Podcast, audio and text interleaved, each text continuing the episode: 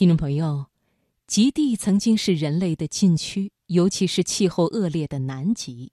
而如今呢，有越来越多的人来到南极，领略它独特的魅力。今晚最后的生活中的美学系列，为你送上毕淑敏的文章《人间若有天堂，应该是南极的模样》。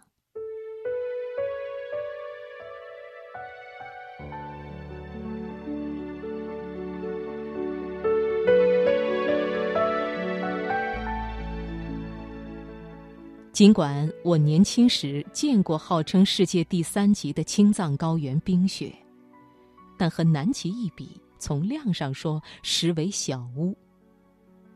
在北温带城市中长大的孩子，常常以为冰箱里冻着的规整块状物就是冰了，棒状、碗状的冰激凌和冰棍儿就是冰了，人造冰场的平滑冰面就是冰的极致。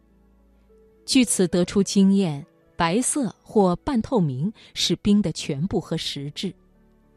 到了极地，你才豁然醒悟，冰是一种多么伟大而凶猛的存在。它们或是无边海水凝练而成，或是从南极冰山崩裂而下，身势显赫，规模宏大，傲然不可一世。先来说海冰。酷寒气候中，咸咸的海水也会结冰。海冰比水轻，浮在海面上，如同长大了的孩子，出于海水而凌驾于海水，随着洋流开始漂泊。冰山形状各异，桌状冰山顶部非常平坦，高于海面几十米，而深入水面以下，据说可达二百到三百米。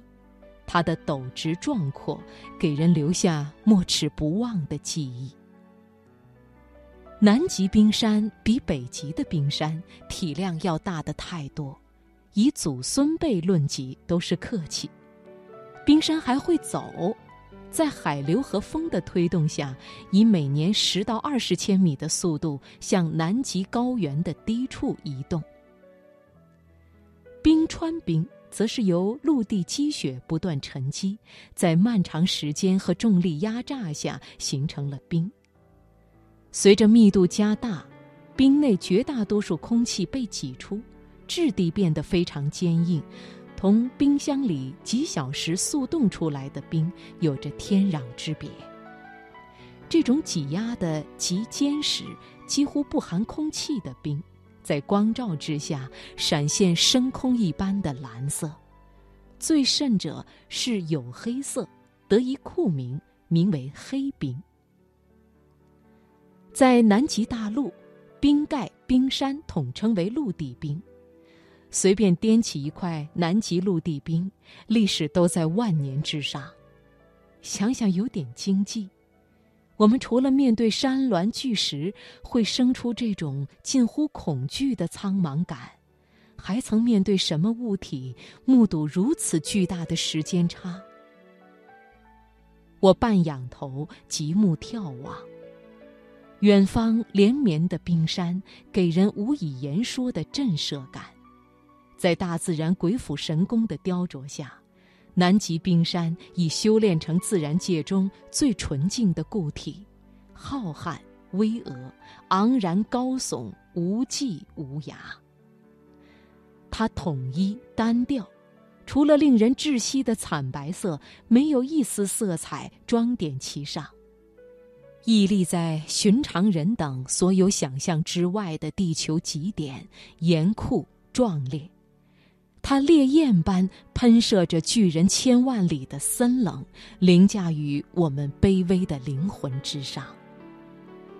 这时，同行的专家让大家谁都不要说话，闭上眼睛，静静的、静静的倾听南极的声音。在世界上的绝大多数地方，你都会听到一些响动，比如。人声车鸣，不明来历的噪声等等，而这里绝对没有任何声音。有风的日子，风声除外。此刻，风也静歇。先是听到了呼吸声，自己的、别人的，然后听到了心跳声，自己的。在熟悉了这两种属于人类的声音，并把它们暂且放下后，终于听到了独属南极的声响。阳面之下，在目光看不见的深海中。有企鹅滑动水波的流畅浊音，洋流觥筹交错、相互摩擦时发生水乳交融般的滑腻声。突然，一声极短促、极细微的尖细呢喃刺进耳骨。我以为是错觉，万籁俱寂，易让人产生幻听。无意中睁开眼，看到极地专家，他好像明白我疑问，肯定的点点头，以证明在此刻确有极微弱的颤音依稀发生。什么声音？我忍不住轻声问，怕他稍纵即逝，我将永无答案。是刚刚孵化出来的蓝眼鸬鹚宝宝。在呼唤父母，恳请多多喂食。专家悄声解说。我赶紧用望远镜朝岩壁看去，那声音细若游丝。我以为蓝眼鸬鹚是画眉般的小禽，却不料，在如削的断崖上，两只体长约半米的鸟正在哺喂一只小小幼雏。它们可能刚从冰海中潜泳飞到家，羽毛未干，似有水滴溅落。它叫蓝眼鸬鹚，真乃名副其实。双眼突出裸露，呈明媚亮蓝色，在略显橘色的鼻部映衬下，艳丽醒目。它们真够勇敢的，把巢筑在垂直岩壁上，其下百米处海波荡漾。我分不清正在喂雏的鸟是雄还是雌，只见它大张着喙，耐心等待小小雏鸟把嘴探入自己咽部，让它啄食口腔内已经半消化的食物。雏鸟吞咽间隔，偶尔撒娇鸣叫，恳请更多补喂，恰被我等听到。人们渐渐地从静默中醒来。神色庄重，似有万千感触不可言说。短暂的南极静默，会在今后漫长的岁月中被人们反复想起、咀嚼回味，以供终生启迪。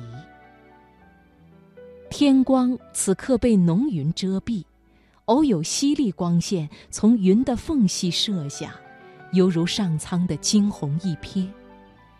岩石上淋漓的水迹，顷刻结冰，好似神秘文字。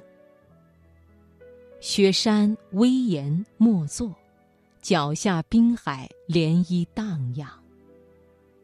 人们屏住呼吸，在宁静中各自想着心事，与万年黑冰连结，与无限时光共舞。